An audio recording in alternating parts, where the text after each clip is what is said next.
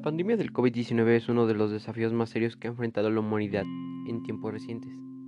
Hola gente, ¿cómo están? Mi nombre es Silverio de Jesús Castillo, estudiante de la preparatoria EPO 33 del segundo 2 turno matutino presentándoles un nuevo podcast titulado Impacto económico y social en las familias de los alumnos de la EPO 33, producto de la pandemia por COVID-19. Así que bien, comencemos. Para una introducción a este tema, bueno, lo principal que debemos de saber es que para contagiarse de COVID-19 tienes que estar en una convivencia con el virus. Los datos más importantes que tienes que saber son que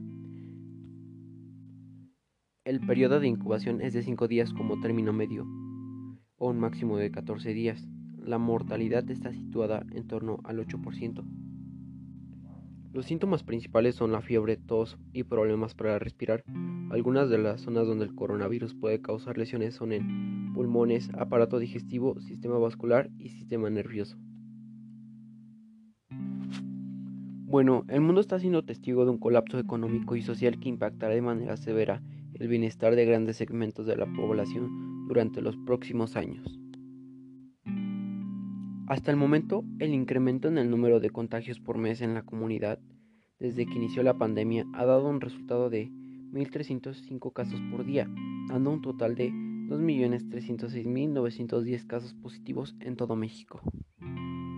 Dándonos como resultado de funciones evaluadas por mes, el número de funciones por día era de 127, dándonos un total de 212.466 defunciones en todo México.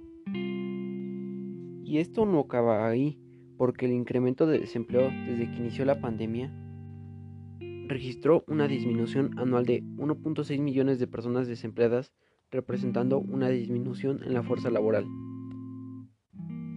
Las repercusiones generadas por todas estas situaciones en las familias de las comunidades han sido multidimensionales, conllevando a riesgos físicos, psicológicos y sociales las que se han dado durante el encierro y la pandemia. Y la siguiente pregunta que nos hacemos es cómo se pretende reactivar la economía del municipio. Pues primero se reactivarán las colonias con pocos o nulos contagios, luego se reactivará sectores esenciales y se seguirá con la economía abriendo locales y servicios. En conclusión, la pandemia nos afectó a casi todos, pero ya saben, a mal tiempo, buena cara.